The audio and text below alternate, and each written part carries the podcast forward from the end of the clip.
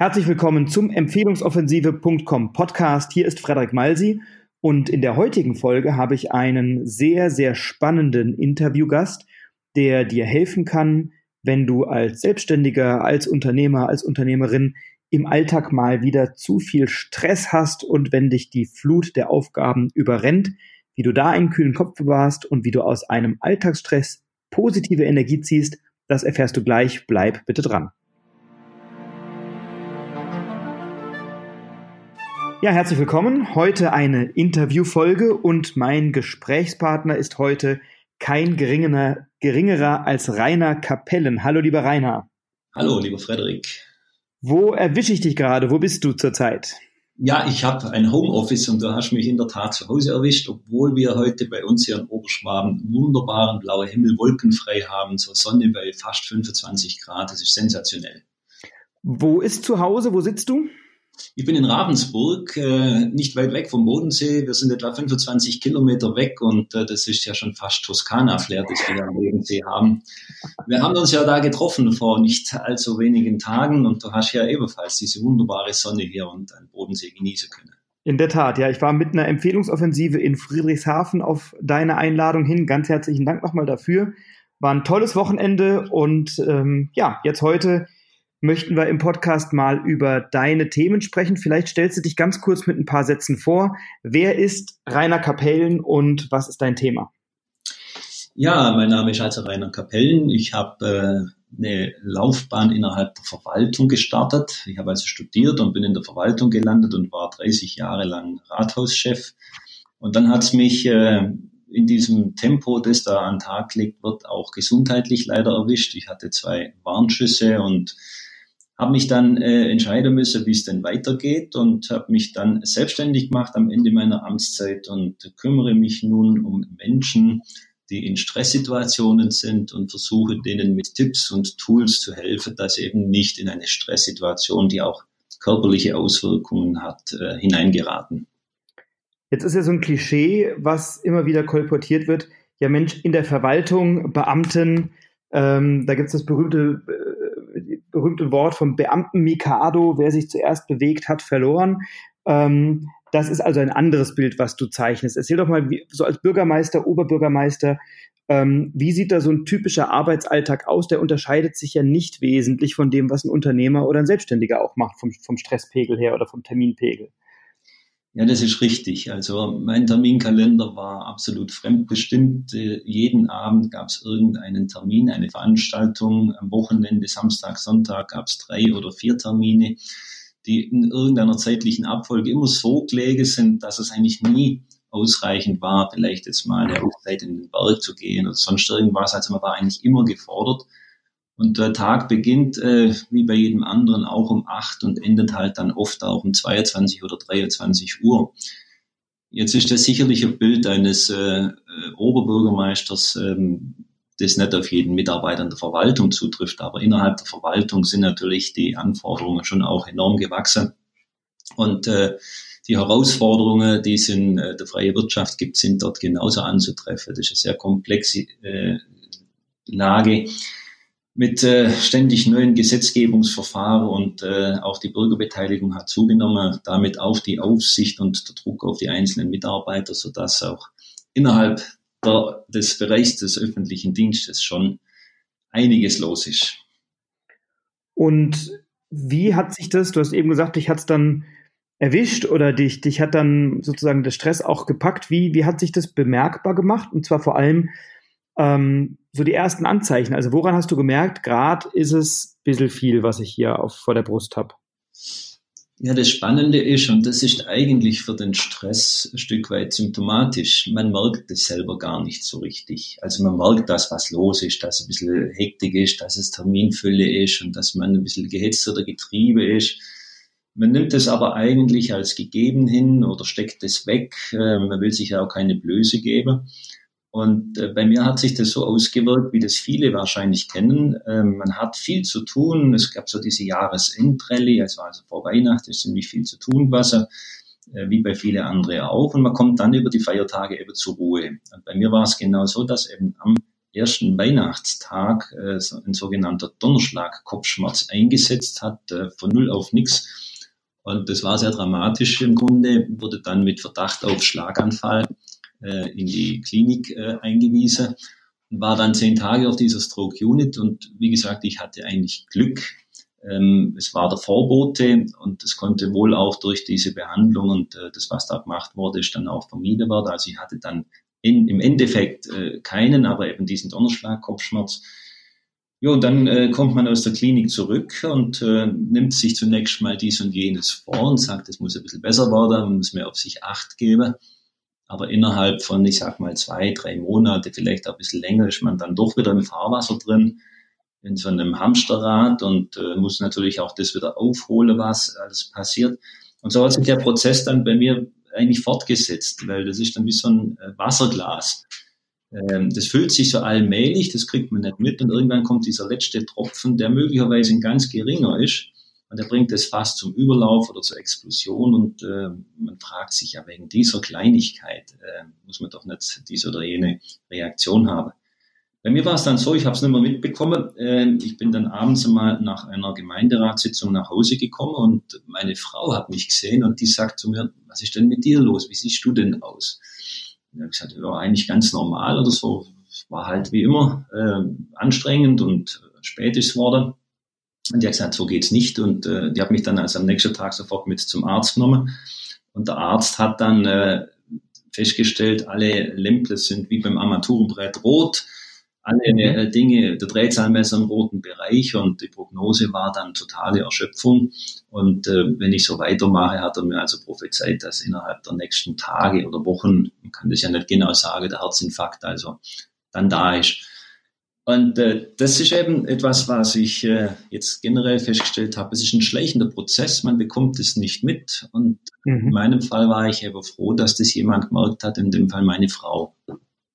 Mhm. Wie, wie hat sich das für dich mal losgelöst von diesem, also von dem Erschöpfungszustand oder von deiner, von der gesundheitlichen Situation? Wie hat sich das mental für dich angefühlt? Also ich kann mir vorstellen, wenn man grundsätzlich jemand ist, und so erlebe ich dich in der Zusammenarbeit, der Dinge voranbringen will, der aktiv ist, der was gestalten will, ähm, der für andere da ist, der verantwortungsbewusst ist, wenn man plötzlich merkt, dem kann ich gerade nicht gerecht werden und ich bin gerade an, an der, Grenze angekommen, mal losgelöst vom Gesundheitlichen. Wie, wie fühlt sich das an? Oder wie, was geht da in einem vor? Was, was, was ist das für ein innerer Dialog? Ja, also eigentlich war das gar kein Dialog, sondern mhm. ähm, weil es ist ja gar nicht bewusst. Also mir war mhm. es nicht bewusst. Äh, ich habe natürlich äh, gemerkt, dass mich das schon schlaucht und dass man ein bisschen schlechter schläft oder weniger, dass eine gewisse Müdigkeit da ist. Aber das waren Projekte, die man möglicherweise nicht ins Ziel gebracht hat. Ähm, das waren Verhandlungen, die man vielleicht nicht so erfolgreich äh, durchgeführt hat. Und dann reflektiert man so ein bisschen, was ist da los? Mhm. Und dann äh, ist aber die Reaktion, und die ist wahrscheinlich bei mir auch ein Stück weit äh, aus der Kindheit heraus manifestiert, ja, dann streng dich an, dann mach's besser, dann, dann gib einfach noch mehr Gas, äh, damit mhm. ins Lot kommt. Ja, also der mhm. Einsatz wurde quasi erhöht, um eben doch noch ins Ziel zu kommen. Ja, und man hat vielleicht dann ein zweites Projekt noch mit angefangen, um das erste wieder zu kompensieren. Ähm, also das war dann ein Stück weit wie wenn man getrieben ist, ja, und äh, das in irgendeiner Form eben durch mehr Einsatz wieder wettmachen muss. Und wie lief dann die, die, mal, die Entscheidungsfindung ab? Ähm, wie, also, oder wie bist du dann damit umgegangen, als sozusagen der Arzt gesagt hat, jetzt äh, rote Karte oder rotes Lämpchen ist an, äh, deine Frau gesagt hat, so geht's nicht weiter. Was waren da so die Entscheidungen, die anstanden und ähm, ja, was ist da vorgegangen? Also gibt es da so ein Gefühl von, oh Gott, ich, es genügt nicht, es reicht nicht, ich, ich scheitere da gerade an was, da ist gerade, es fühlt sich gerade ein bisschen an wie eine Niederlage oder so. Ähm, oder ist man da plötzlich ganz sachlich und objektiv? Wie war das bei dir? Ja, also da kommt dann schon nach einer gewissen Zeit so dieses Loch, wo man reinfällt. Ja, das ist dann wie wenn man einen Feiertag hat und zur Ruhe kommt. Und bei mir war das dann so, dass das äh, wie so eine, eine Keule quasi über mich gekommen ist und es gab eigentlich nicht viel zu entscheiden mehr. Dann äh, entweder ich mache so weiter und dann ist die Prognose Klarwasser und da kann ich mhm. morgen oder übermorgen oder in zwei Wochen oder zwei Monaten kann es mich erwischen. Oder äh, ich halte jetzt inne und, und lasse das mal wirken und versuche das zu ändern. Und die Empfehlung des Arztes war dann eben die Auszeit zu nehmen, hat mich dann auch in der Klinik dann eingewiesen, äh, wo ich im Grunde den Umgang wieder lernen musste mit den ganz alltäglichen Dingen, wie Achtsamkeit oder ähm, wie man einfach das Bewusstsein wieder geschärft hat und äh, dass es eben auch noch was anderes gibt als nur jetzt äh, die berufliche Komponente. Also es war dann äh, so am Anfang ein richtiges Loch. Ähm, und dann hat man dann schon im Rückblick festgestellt, äh, dass das doch vieles auf der Strecke geblieben ist, was man gar nicht gesehen hat. Also für mich war es dann, äh, was eigentlich unvorstellbar ist äh, für, für so ein repräsentatives Amt, immer eine Qual auch auf Termine zu gehen, auf Veranstaltungen zu gehen. Ich wusste, das muss so sein, äh, das, da bist du verpflichtet dazu und das wird auch erwartet.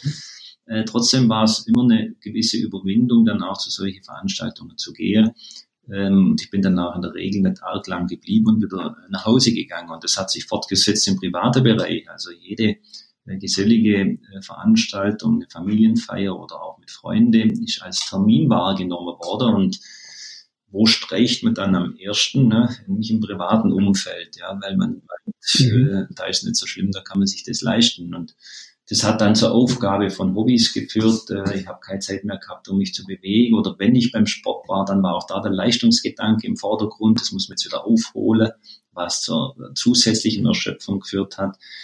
Ähm, oder wie gesagt, diese privaten Dinge sind alle auf der Strecke geblieben. Es hat sich so ein bisschen ein sozialer Rückzug ergeben, weil einfach auch die Sorge war, du wirst in irgendeiner Form bewertet und du genügst dem möglicherweise nicht mehr. Mhm. Und welche Konsequenzen hast du dann gezogen? Also wie genau lief dann dein Entscheidungsprozess ab? Was ist dann passiert? Also ich habe dann psychologische Begleitung gehabt äh, und da wurde natürlich dann von Grund auf aufgearbeitet und das hört ja dann nicht auf so ein halbes Jahr vorher, sondern das geht ja richtig tief dann auch in die Vergangenheit mhm. Und ich habe dann eben auch in dieser Klinik äh, Schicksale gesehen, die nicht so viel Glück gehabt haben wie ich. Also wo der Herzinfarkt oder der Schlaganfall bisschen mehr angerichtet hat. Und das geht ja dann wirklich schnell. Sind ja dann Sprachstörungen mit dabei oder Gedächtnisverlust oder auch äh, mobile Einschränkungen. Einige sind an den Rollstuhl dann gebunden und das hat mir dann doch relativ stark vor Auge geführt, wie viel Glück ich hatte. Mhm. Und dann gab es eigentlich mit Blick auch auf meine Familie, die mich eigentlich die ganzen Jahre auch in diesem Amt unterstützt hat, äh, keine andere Entscheidung als jetzt wird es Zeit, dass ich äh, was ändere und das auch ein Stück weit versuche zurückzugeben, solange es mir eben noch möglich ist. Und dann ist allmählich so die Entscheidung gereift, ähm, so kannst du nicht weitermachen. 30 Jahre war ich jetzt äh, in verantwortlicher Funktion als äh, Bürgermeister oder Oberbürgermeister, absolut fremdbestimmt. Und äh, wenn ich die Wahl jetzt habe oder die Chance jetzt habe, äh, dann werde ich meine Amtszeit äh, nicht mehr verlängern. In der Zeit, Entschuldigung, wenn ich unterbreche, aber in der Zeit, in der du dann in der Klinik warst, warst du einfach krankgeschrieben und hattest dann da eine Vertretung sozusagen. Genau, also ich hatte im Rathaus gab es natürlich einen Stellvertreter, ja, und äh, da gibt es einen hauptamtlichen und ehrenamtlichen Stellvertreter. Der Betrieb ist natürlich gelaufen, wenngleich es natürlich äh, Projekte waren, die ja eng mit mir verbunden waren, ja. Aber das war in der Situation dann nachrangig. Das war dann das erste Mal, wo ich gesagt habe, gut, diese Verantwortung, die muss ich für diese Zeit, wo ich jetzt da für mich die Chance bekommen habe, mich neu zu sortieren, die muss ich nutzen und muss wirklich das Betrieb nicht in dieser Zeit so lange zurückstellen, sonst wird das nichts. Mhm. Und das war dann eigentlich noch drei Jahre hatte ich da noch Amtszeit und ich habe das ähm, dann einfach auch auf den Prüfstand gestellt, als ich dann zurückgekommen bin und habe dann wirklich ein Jahr vorher auch äh, bekannt gegeben, dass ich äh, nicht mehr kandidiere und äh, damit das Rennen eröffnet ist oder sich dann rechtzeitig mit Vorlauf auch äh, geeignete Kandidaten für die Stadt bewerben können. Wie hat dein Umfeld reagiert? Also ich meine, du stehst natürlich erstmal stark in der Öffentlichkeit in dem Amt. Ähm, wie hat die Öffentlichkeit reagiert, die Presse, wie deine Kollegen im Rathaus und dann auch die Familie, der Freundeskreis? Ähm, wie waren da so die Reaktionen oder, oder Rückmeldungen? Also ich sage mal, die Öffentlichkeit war absolut überrascht von diesem Schritt, als ich das verkündet habe. Das wird ja dann meistens mit einer Presseerklärung oder einem Pressegespräch gemacht in so einer Funktion.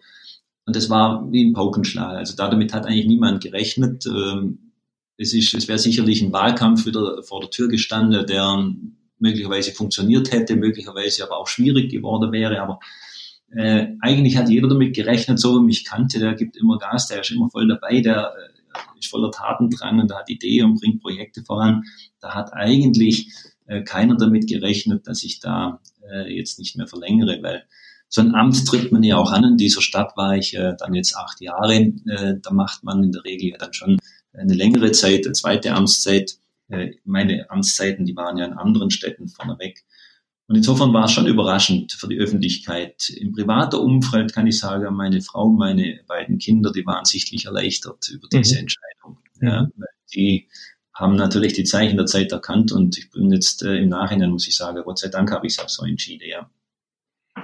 Und hast du das Gefühl, und da kennst du natürlich auch die, die Zahlen oder die, die Statistiken, ähm, ein Spitzenamt in der Politik ist ja durchaus auch vergleichbar mit einem Spitzenamt in der, in der Wirtschaft oder mit einer Führungsposition oder einer Managementposition oder auch selbstständigen Unternehmern, die eben auch, ich sag mal, ein ähnliches Profil aufweisen, voller Tatendrang, viel zu tun, hohe Termindichte, ähm, ich höre immer wieder Unternehmer oder Selbstständige, die sagen, ähm, ja, ich bin ja Unternehmer geworden, um äh, alles alleine zu entscheiden, damit mir keiner was vorschreibt oder so. Und ich kenne ganz viele Unternehmer, die ähm, zumindest terminlich voll fremdbestimmt sind, ne? weil sie sagen, hier habe ich Kundentermine, da muss ich zum Mitarbeiter, da muss ich in irgendein Projekt, da muss ich dies, da muss ich das.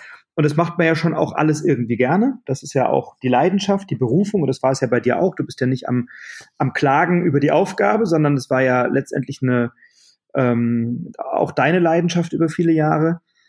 Was ist es vergleichbar mit eben anderen Spitzenpositionen oder ist es an deiner Stelle so ein bisschen, ich sag mal, ein Einzelfall, dass es dich halt jetzt da gerade erwischt hat oder so? Also von der Aufgabenart ist es sicherlich vergleichbar mit äh, anderen Spitzenpositionen. Also das Rathaus, wo ich jetzt war, das sind, das war also schon ein mittelständisches Unternehmen, kann man sagen. Ich hatte 550 Mitarbeiter. Unser äh, Haushaltsvolumen lag bei 100 Millionen Euro. Und die Aufgaben in so einem Gemeinwesen sind ja vielschichtig, äh, von der Kinderbetreuung zu soziale Einrichtungen. Das Krankenhaus stand auf der Kippe die Verkehrsinfrastruktur ist ein großes Thema. Also die, die Aufgaben sind sehr vielfältig äh, und man ist eigentlich täglich mit ganz unterschiedlichen Menschen äh, in Verbindung, sei es, dass man mit Ministern oder Ministerialabgeordneten auf der Verwaltungsebene zu verhandeln hat, sei es, dass man mit Unternehmern über die wirtschaftliche Entwicklung spricht oder eben auch mit den Bürgern über die äh, Verkehrsbelastung vor der Haustüre. Also es ist relativ vielschichtig.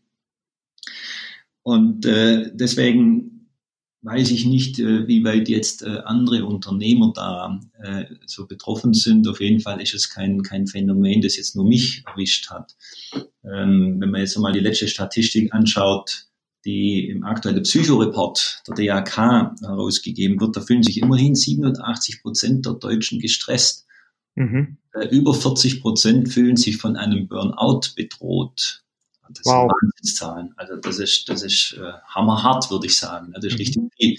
Das heißt, da hat sich ziemlich viel auch verändert an den Arbeitsplätzen der Erwartungshaltungen und äh, das führt eben doch zu einer Häufung von psychischen Erkrankungen.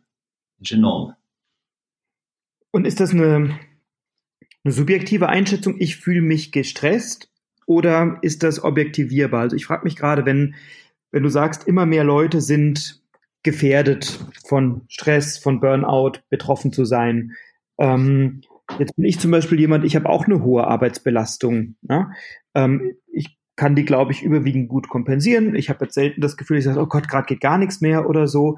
Ähm, manchmal redet man sich vielleicht so einen Stress auch ein bisschen schön, ja, ich will etwas voranbringen und jetzt gebe ich mal ein paar Jahre Gas und danach ernte ich dann die Früchte der Arbeit oder so. Ich meine, da gibt es ja durchaus Geschichten, die man sich selber erzählt, um sich eine hohe Arbeitsbelastung zu rechtfertigen. Und das kenne ich von vielen Unternehmern, die mit uns arbeiten. Und ähm, ist das irgendwie objektivierbar oder ist das immer der eigenen Einschätzung unterworfen in irgendeiner Form? Also ich glaube, es ist schon äh, im Wesentlichen die eigene Einschätzung. Und du hast es gerade so recht richtig gesagt, es ist ein Stück weit auch ähm, en vogue, gestresst zu sein. Also so eine, so eine typische Antwort, wenn man jemanden fragt, wie geht's denn? Ah, es ist gerade stressig hier oder so. Also ich glaube, das gehört schon ein Stück weit zu unserem Sprachgebrauch in der Zwischenzeit dazu, äh, Stress zu haben und nach dem Motto, wer keinen Stress hat, arbeitet nichts oder so ähnlich. Ja. Und man muss auch ja schick, sagen, bisschen, ne? Bitte? Ist ja auch ein bisschen schick. Ja. Haben, ja. Wenn, du, wenn du keinen Stress hast, bist du nicht erfolgreich. Hast du keine, da bist du irgendwie, ne, bist du nix. genau. Also grundsätzlich muss man auch sagen, Stress per se ist ja nicht schlecht. Also ich will jetzt nicht die alte Geschichte vom Neandertaler und vom Säbelzahntiger dort äh, bemühen, aber äh, es gibt ja positiver Stress und auch negativer Stress. Und wir sprechen ja nur von diesem negativen Stress, der ja dann auch gesundheitliche Auswirkungen haben kann. Also ein zu viel von bestimmten Dingen, wenn es so etwas als absolut oder als muss äh, formuliert wird. Nur dann wird es ja schwierig, äh, grundsätzlich gehört Stress dazu und äh, das ist ja bei uns alles so. Wir haben ja alle Ressourcen in uns. Also es ist ja nicht so, dass wir mit dem nicht umgehen können, ja. Nur manches Mal sind diese Ressourcen eben im Alltag verschüttet und das ist dann wie im Winter bei einem Auto. Wenn es schneit, sind die Scheiben zugeschneit und da muss ich halt den Eiskratzer rausholen und die Scheibe wieder freilegen, dann habe ich wieder klare Sicht. Also die Frage ist ja nur, registriere ich das und sind meine Ressourcen intakt oder brauche ich vielleicht äh, gewisse Kompetenzerweiterung, um diese Ressource freizulegen oder mein, meinen Werkzeugkasten zu erweitern. Also ich glaube, das ist eigentlich das Thema und äh, wenn man halt nicht aufpasst, äh, dann, dann passieren Kleinigkeiten. Also ich denke mal, jeder von uns kennt das, dass wenn er lange am Bildschirm sitzt, dass er, dass er müde Auge hat, dass er vielleicht Kopfweh hat, äh, dass er vielleicht auch körperliche Verspannung hat und das sind ja kleine Vorboten. Nur wir stecken die weg und sagen, das gehört so und vielleicht ist es am nächsten Tag schon wieder vorbei, weil man ja möglicherweise beim, beim Ausgleich war, weil man kreativ tätig war, weil man auch äh, beim Sporttreiben war oder beim Spaziergang war. Und dann ist auch gut so. Wenn allerdings die Belastung dauerhaft wird, wenn diese Symptome dann nachhaltig werden, dann kann eben so eine Verspannung auch chronisch werden. Ja, und dann sind das halt Dinge, die nicht mehr so schnell weggehen. Und da kommt dann eben eins zum anderen dazu. Also ein richtiger Teufelskreis in so einer Spirale, die sich dann nach unten dreht. Und kannst du, also gibt es so eine Art Checkliste oder so ein, zwei Leitfragen, die man sich immer mal wieder selber stellen darf und, und wo man selber mal gucken kann, bin ich da gerade betroffen oder nicht? Gibt es da sowas? Ähm, ja, also ich arbeite eben mit meinen Kunden dann gerne nach dem Modell der Stressampel. Das ist so ein Drei-Ebenen-Modell. Das heißt, wir versuchen da zunächst einfach mal auch die, die Ursache zu beleuchten, ein Stück weit ins Problembewusstsein reinzukommen, weil man spricht nämlich wirklich so leicht von, ich bin im Stress oder ich habe Stress. Und da wird zunächst auch mal geschaut, was ist denn eigentlich dein Stressauslöser? Was ist denn eigentlich dein Reiz? Was, was passiert da? Ist das der Lärm der Kinder? Ist das der, sind das die Buben, die aufs Garagenturm im Fußball schießen? Oder ist das der Fluglärm nebendran? Ist das die Straße vor der Haustür? Ist es die rote Ampel oder der Stau, der mich äh, vor einem dringenden Termin irgendwie in Wallung bringt? Das sind ja ganz unterschiedliche Sachen. Und dann ist ja die Frage, wie reagiere ich darauf? Was passiert da?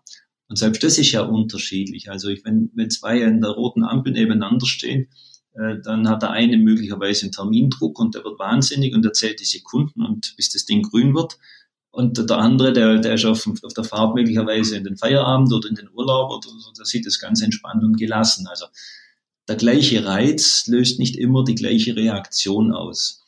Mhm. Und jetzt ist die Frage, warum ist das so? Und da gehen wir dann eben auf den Grund. Äh, das geht dann eben teilweise schon weit in die Vergangenheit zurück, weil das sind ja alles äh, Einsichten oder Einstellungen äh, oder auch Glaubenssätze, die wir irgendwo auf dem Weg auch aus unserer Kindheit heraus mitgenommen habe, die eingeübt worden sind, wo wir ein Stück weit konditioniert sind äh, mhm. und äh, die dann eben zu bestimmten Reaktionen führt. Und jetzt ist eben die Frage, äh, welche Sachen sind es und wie komme ich daran? Wir gehen dann eben über diese Fragestellung in die Tiefe und versuchen dann, weil es drei Ebenen gibt, eben auch wieder auf drei verschiedenen Ebenen anzusetzen und dann die individuelle Stresskompetenz zu erweitern.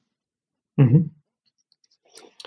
Und es ist ja also einerseits natürlich ein gesundheitlicher Faktor und ein Wohlbefindenfaktor äh, und auf der anderen Seite ja auch ein Wirtschaftsfaktor. Ne? Also wenn ich mir jetzt überlege, ich würde stressbedingt drei Wochen ausfallen oder jetzt ist in meinem Bekanntenkreis fällt gerade jemand auch wegen Burnout für eine längere Zeit aus. Ähm, wenn du da eine Schlüsselposition bekleidest in einem Unternehmen, kannst du da ganz schnell mal äh, Schwierigkeiten geben. Ne? Du bist halt eben nicht beim Kunden, da bist du halt eben nicht im Vertrieb, da bist du halt eben nicht auf der Autobahn oder im Training oder im Seminar oder sonst wo, sondern liegst halt mal flach. Ne? Und das ist schon, ähm, glaube ich, etwas, wo, wo jeder frühzeitig erkennen sollte, woran, woran er ist bei sich selber und dann die Weichen so steuern soll oder so stellen soll, dass man da ein bisschen gegensteuert. Ja. Also das ist richtig. Da gibt es natürlich auch wieder zwei Ebenen zu beachten. Das eine ist die persönliche Ebene, also mhm. ähm, was löst es bei mir aus, möglicherweise gesundheitlich.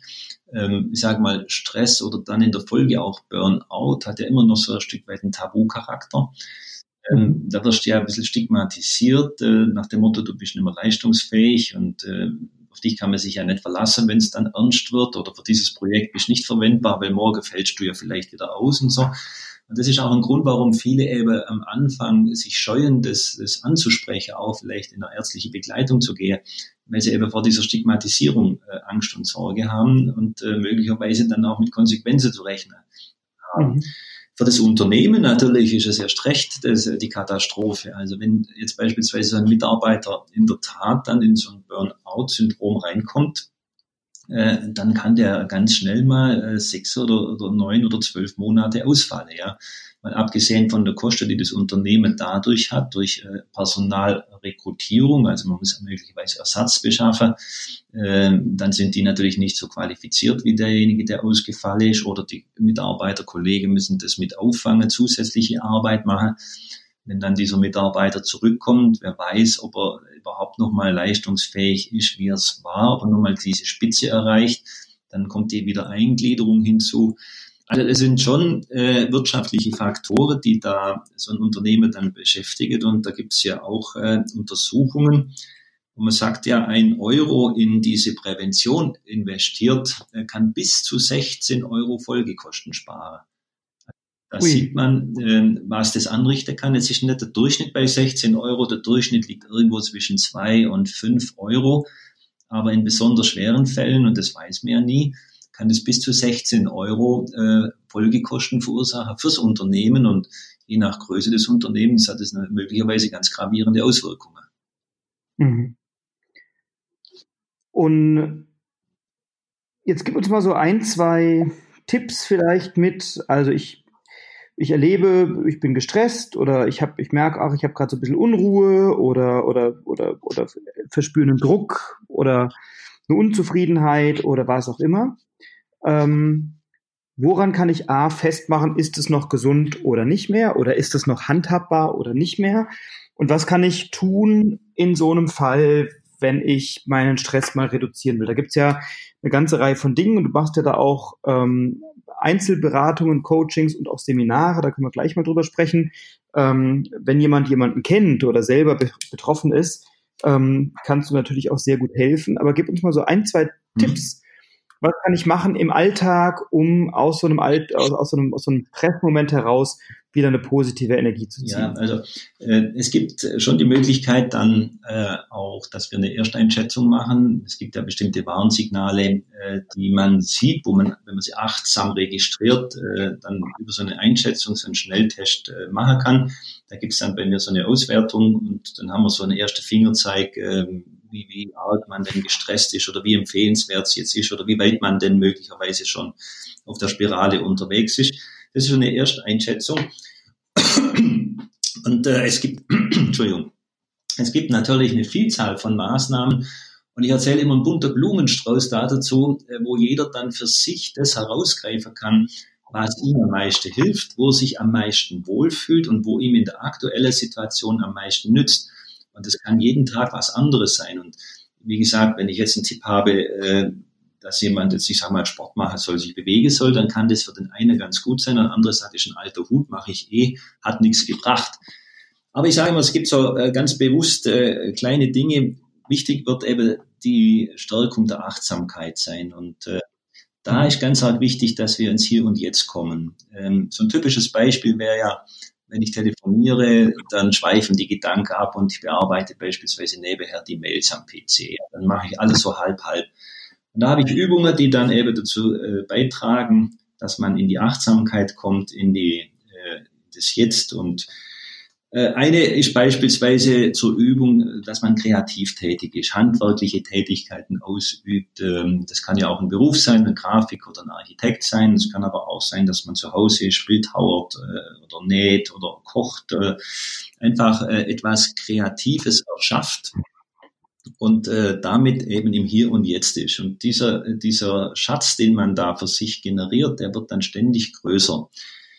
Was auch eine gute Möglichkeit ist, denn das ist die, die Überreizung oder die Überflutung mit Mails. Ja, wir sind ja geneigt, sobald es klingelt oder bimmelt, irgendwie sofort in das Mailpostfach auf dem Handy oder wo auch immer reinzuschauen, egal ob es jetzt ein Mail ist oder ein anderes ein soziales Medium. Und da mein Tipp, äh, den Mail-Account ganz auszuschalten, sich im Tagesplan fest vorzunehmen, zu welcher Uhrzeit man reingeht, um acht, um elf oder um 14 Uhr oder zweimal am Tag oder auch dreimal am Tag, aber bis dahin halt den Mail-Account auszumachen und nur dann ihn einzuschalten und nachzuschauen, ob was da ist, was Wichtiges da ist, wenn man auch die Zeit hat, die Mails zu beantworten. Weil sonst ist es ja mhm. immer so, dass wir äh, reinschauen und lesen, was könnte gerade Wichtiges sein, hat noch jemand was mitgeteilt, bevor ich auf den Termin gehe. Und das beschäftigt uns doch den ganzen Tag, wenn wir dann im Auto sitzen oder zum Termin fahren. Wir denken immer an die Mail, die gerade rein ist. War es ein ärgerliches Mail oder haben wir was vergessen? Also deswegen der Tipp, äh, den Mail-Account ausschalten, dann zu den bestimmten Zeiten, die man sich am Tag eben gibt, äh, einschalten und dann nur einschalten, wenn man auch die Zeit hat, die Mails sofort zu beantworten. Dann sind sie nämlich weg und erledigt. Und das entspannt. Das ist einfach ein gutes Gefühl. Ganz spannend finde ich aber, und das ist gar nicht viel Aufwand, ähm, einmal durch die Fußgängerzone zu laufen, über den äh, Flur im Betrieb zu laufen, irgendwo auf die Straße zu gehen und jemanden Fremden anlächeln. Also das ist eine spannende Sache, äh, weil die Reaktionen sind unwahrscheinlich fantastisch. Also das kann ich sagen. Und äh, da gibt es welche, die sagen, ja, spinnt er denn jetzt oder so, beim gekommen, merkwürdig reinschauen. Und andere, die lächeln zurück. Und das einmal zu erleben, wenn einer, den man nicht kennt, zurücklächelt, eine Verkäuferin an der Theke oder jemand in der, in der Fußgängerzone, in irgendeiner Passage, das ist ein erhebendes Gefühl und das befreit unwahrscheinlich. Also das ist etwas, was wirklich bei jedem hilft, keine Zeit kostet und überall irgendwie in den Alltag integrierbar ist.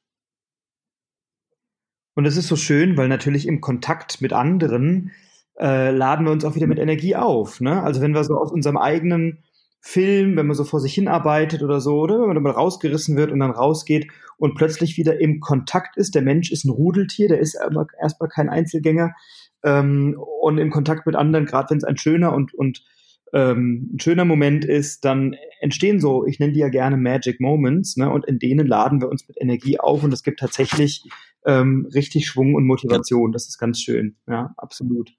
Und was, glaube ich, auch wichtig ist zum Thema E-Mails, abends vorm ins Bett gehen oder was auch immer nicht die Versuchung erliegen und nochmal reingucken. Ähm, ich habe das ganz selten mal oder ab und zu mal, dass ich dann abends noch irgendwie mein Smartphone in der Hand habe und dann abends nochmal schnell gucke, ist noch irgendeine E-Mail eingegangen. Ähm, und jetzt hatte ich gerade neulich wieder abends eine E-Mail, die mich dann irgendwie geärgert hat und beschäftigt hat, wo ich dachte, so, scheiße, das kannst du irgendwie morgens, kann man das total schnell wegstecken und dann ist es in zehn Minuten erledigt, weil da kann man zum Hörer greifen und sagen, was ist denn da los? Äh, abends vorm ins Bett gehen kann man es in der Regel dann halt nicht mehr lösen oder bearbeiten oder besprechen und ähm, dann stresst es einen. Ne? Genau. Deswegen mache ich mal ähm, nach Möglichkeit abends mein Handy früh aus irgendwann und auf Flugmodus äh, oder zumindest gucke ich nicht mehr in meine E-Mails, also WhatsApp privat oder, oder Threema oder sowas, das dann schon mal. Aber ich glaube, das E-Mail-Postfach, vor allem wenn es ein berufliches ist, kann man dann auch nach Feierabend also das, ist, das ist ein guter Hinweis und das sage ich dann auch immer wieder in diesem Blumenstrauß. Man kann sich ja da eigene Routine setzen. Also beispielsweise morgens, wenn man aufsteht, die erste Stunde nicht aufs Handy zu schauen oder die letzte Stunde, bevor man ins Bett geht, nicht aufs Handy zu schauen und dort aber klein anzufangen, ja, kleine Erfolgserlebnisse sich zu geben und diese, diese Stunde dann allmählich auszudehnen, wenn sich etwas gefestigt hat, weil die meisten nehmen das Handy ja mit ins Schlafzimmer, um auf den Wecker zu stellen. Und danach, wenn man jetzt gerade mal den Wecker stellt, mhm. dann ist gerade noch dieser Erinnerungsmarker für WhatsApp oder für dies oder jenes da und dann schon geht man rein. Und dann hat man natürlich auch dieses Blaulicht im Schlafzimmer und das verhindert auch ein Stück weit die Tiefschlafphasen. In der Folge ist man weniger erholt und weniger ausgeschlafen. Das ist also wirklich ein, ein, ein Kreislauf, der sich da entwickelt und deswegen eine weitere Empfehlung, äh, monitorfreie Zone einzurichten. Also beispielsweise das Schlafzimmer ohne Handy, ohne Fernseher, die Dinger raus, ja. Das wirkt sich mhm. gut aus, den Tiefschlaf aus. Oder eben monitorfreie Zone kann auch der Esstisch sein. Ja, beim Mittagessen oder beim Frühstück gibt's kein Handy für diese halbe, dreiviertel Stunde, wo man halt da ist. Also es gibt vielfältige Möglichkeiten. Was ich, was ich neulich gelesen habe, das fand ich spannend. Also ich habe mein Handy im Schlafzimmer, aber ich mache es immer auf Flugmodus dann nachts. Ne? So. Ähm, und jetzt habe ich neulich gelesen oder gehört, dass ja selbst wenn du, wenn das Handy aus, also wenn du, wenn du schläfst sozusagen und es stumm geschaltet ist, immer wenn was eingeht, wird es ja wieder blau. Und selbst wenn du das bewusst nicht wahrnimmst, dein Körper unterbewusst nimmt das wahr und ist dann darauf konditioniert und die erholsamen Schlafphasen werden auch dadurch reduziert, selbst wenn du es gar nicht bewusst wahrnimmst, immer wenn es dann so drei, vier, fünf Mal die Nacht irgendwie wieder blau wird oder so, ne, registriert dein Körper das und wacht wieder so ein bisschen genau. Stückchen weit auf, so oder, oder wird unruhig genau. oder so, ne?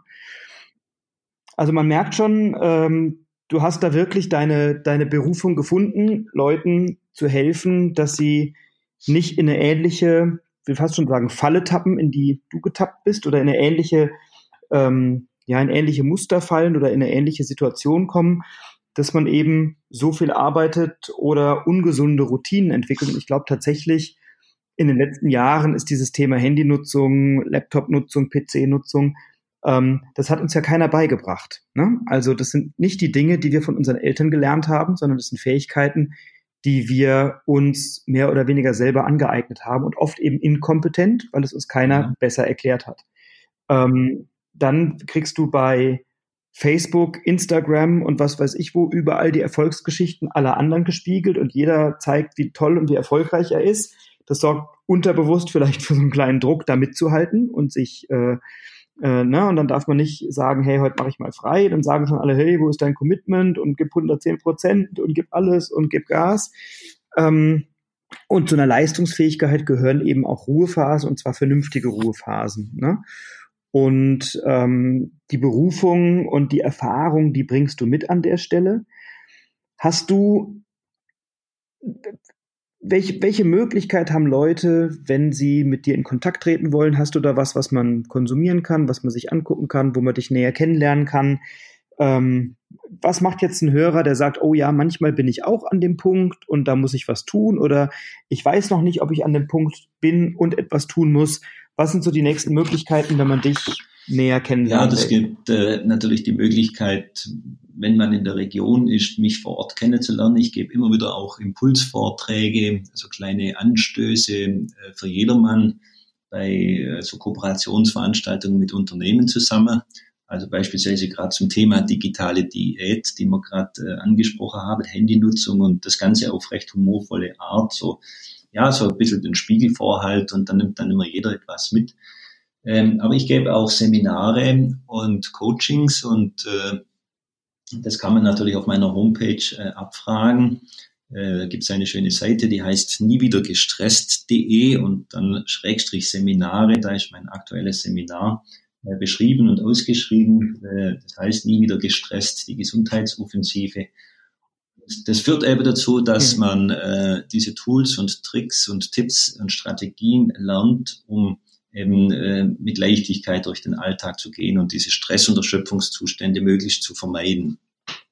Packen wir in die Show Notes. Ich habe es mir auch mitgeschrieben hier, niewiedergestresst.de ähm, und da deine, deine entsprechenden Seminare sich angucken. Ich finde das Thema wahnsinnig spannend und wir beide kennen uns ja jetzt schon eine Weile und ähm, was ich bei dir raushöre und immer wieder spüre, ist wirklich diese, diese, diese Berufung, diese Begeisterung mit diesem Thema, was ja erstmal ist ja kein sexy Thema. Ne? Ist ja nicht so, dass man sagt so, hey, jetzt setze ich mich mal mit meinem eigenen Stresspotenzial auseinander. Ähm, es ist aber mehr als notwendig und es wird dann sexy wieder, wenn du eben nicht permanent in so eine Stressfalle reintappst, sondern wenn du ganz bewusst dich da wieder rausholst oder gar nicht erst reingehst, dann kriegt man plötzlich wieder mehr Lebensfreude, Motivation, Charisma, Ausstrahlung, Erfolgsorientierung. Und dann strahlt man etwas anderes aus, weil man innerlich anders aufgestellt ist. Und das klingt im ersten Moment so ein bisschen unsexy, weil man sich ja eingestehen muss, ah, hm, Stress ist ja nicht so positiv und da habe ich vielleicht irgendwie in der Vergangenheit bin ich nicht gut mit mir umgegangen, aber es ist enorm wichtig und hilfreich. Und was ich schön finde an dir und der Art und Weise, wie du darüber sprichst, du entkrampfst das Thema und du machst es, du problematisierst es nicht so sehr und reitest immer auf dem Stress rum, sondern du guckst eben, äh, was sind die Hilfsmittel, was sind die Tools, was sind die kleinen Kniffe, die man so im Alltag äh, fast schon nebenbei umsetzen kann. Und du kriegst ja dann auch, du hast ja dann auch eine, eine Ausbildung zum Heilpraktiker, glaube ich, für Psychotherapie, ne? Ja. Ähm, das heißt, du guckst, du kannst auf, aus, aus so einer klinischen Seite drauf gucken, aber eben auch aus einer Seite als Unternehmer, der du ja jetzt bist. Ähm, und dadurch hast du einen sehr breiten und sehr umfassenden Blick auf die Dinge und eben nicht so einen, keinen theoretischen und verkopften, sondern eben sehr pragmatischen Zugang. Und ich erlebe es immer wieder, wenn wir beide uns unterhalten und auch jetzt eben, ich habe mir wieder ein paar Sachen und ein paar Tipps und ein paar Ideen mitgeschrieben, ähm, die machen einfach Lust darauf, sich immer wieder zu vergegenwärtigen, bei sich zu sein, ähm, sich nicht so hetzen zu lassen, zwischendurch mal eine Pause zu machen. Ähm, ich habe es zum Beispiel total, und deswegen musste ich so, habe ich mich so gefreut, als du eben sagtest, geh mal raus in die Stadt, in die Fußgängerzone oder was und lächel mal jemanden an. Ich gehe ganz bewusst oft auf den Balkon in unserem Büro, der ist mitten in der Fußgängerzone in Wiesbaden, da habe ich einen wunderbaren Blick in die Fußgängerzone hinein, du kennst ihn. Und ich genieße das total, wenn das Wetter schön ist, mit einer Tasse Kaffee da draußen zu stehen oder mit einer Tasse Tee oder einem Wasser ähm, und einfach da draußen zu sitzen und die Leute anzugucken, die so vorbeiziehen, mhm. zehn Minuten mal die Gedanken schweifen lassen, frische Luft schnappen, einen Tee trinken und dann geht's weiter. Und das ist keine Zeit, die einem fehlt, sondern die schenkt man sich selber. Genau, das sind ganz bewusste persönliche Momente, das sind kleine Geschenke und äh, da kann ich dich nur beneiden dazu. Das ist schön, Frederik. Also ich sage immer, wenn es gelingt, den äh, Menschen das Bewusstsein zu schärfen, dass wir, wir gehen ja so vielfältig zur Vorsorge. Wir gehen zum Zahnarzt und lassen die Zahnreinigung machen, schauen, ob alles in Ordnung ist. Wir machen unsere sonstigen Vorsorgeuntersuchungen. Wenn es gelingt, dass die Menschen auch für ihr Mindset zur Vorsorge gehen ja, und sich diese Tools aneignen, bevor es soweit ist, dass körperliche Einschränkungen kommen, äh, dann wäre viel gewonnen. Und das wäre das ist schon Anliegen von mir, möglichst viele Leute eben darüber zu informieren, für ihre Mindset-Vorsorge etwas zu tun ein, also ein ganz großartiges Bild. Ähm, und das Beneiden gebe ich gerne zurück, weil mir fehlt leider der Blick auf den Bodensee in der direkten Umgebung. Ja. den hast du an der Stelle. Jawohl. Lieber Rainer, ich danke dir ganz, ganz herzlich für diese wirklich wertvollen Impulse. Und ich glaube, das ist ein Thema, du hast es vorhin angesprochen, was immer, mehr, immer mehr oder was oft tabuisiert wird, was man nicht so gerne anspricht, aber was eben wichtig ist. Ähm, Vorsorge fürs Mindset, großartig. Ähm, ich habe viel mitgeschrieben. Ich hoffe, unsere Hörerinnen und Hörer auch. Ich kann euch wirklich empfehlen, ich kenne Rainer, ähm, wenn euch das Thema ein Anliegen ist, wenn ihr da Fragen habt, wenn ihr da Unterstützung braucht, ähm, Beratungen vor Ort oder auch mal fernmündlich oder per Zoom oder so. Also der Rainer ist ein guter Ansprechpartner. Die Seminare taugen echt was und bei niewiedergestresst.de äh, findet ihr alles, was ihr braucht. Ich verlinke es gerne in den Show Notes. Ich sage erstmal ganz herzlichen Dank, lieber Rainer, für deine Zeit. Ähm, genau, ja. Danke auch für deine Offenheit, deine eigene persönliche Geschichte zu teilen und die Lehren, die du da draus gezogen hast. Ich glaube, das ist ganz wertvoll für uns alle, weil wir etwas daraus lernen können. Ähm, und traditionell haben bei mir im Podcast ja die Gäste immer das letzte Wort. Deswegen halte ich jetzt die Klappe, lehne mich ganz entspannt, stressfrei zurück und ähm, du darfst die letzten Worte an alle richten. Ich sage euch als Zuhörerin, als Zuhörer ganz lieben Dank fürs Zuhören. Macht was draus, bleibt inspiriert, inspiriert die anderen. Und lieber Rainer, du hast das Schlusswort. Ja, herzlichen Dank, lieber Frederik, auch für die Gelegenheit, äh, mich bei dir mal zu äußern. Liebe Hörer, äh, mein Schlusswort, Stress ist individuell und eigentlich nicht von Haus aus schlecht. Und doch kann es eigentlich jeden erwischen mit mehr oder weniger gravierenden Folgen. Mein Tipp ist deshalb, kümmert euch um euch selbst, betreibt Vorsorge an eurem Mindset und legt euch einen Werkzeugkasten an Tools zu und kommt dazu gerne in mein Seminar, denn ihr wisst ja, mit mir seid ihr nie wieder gestresst. Herzlichen Dank.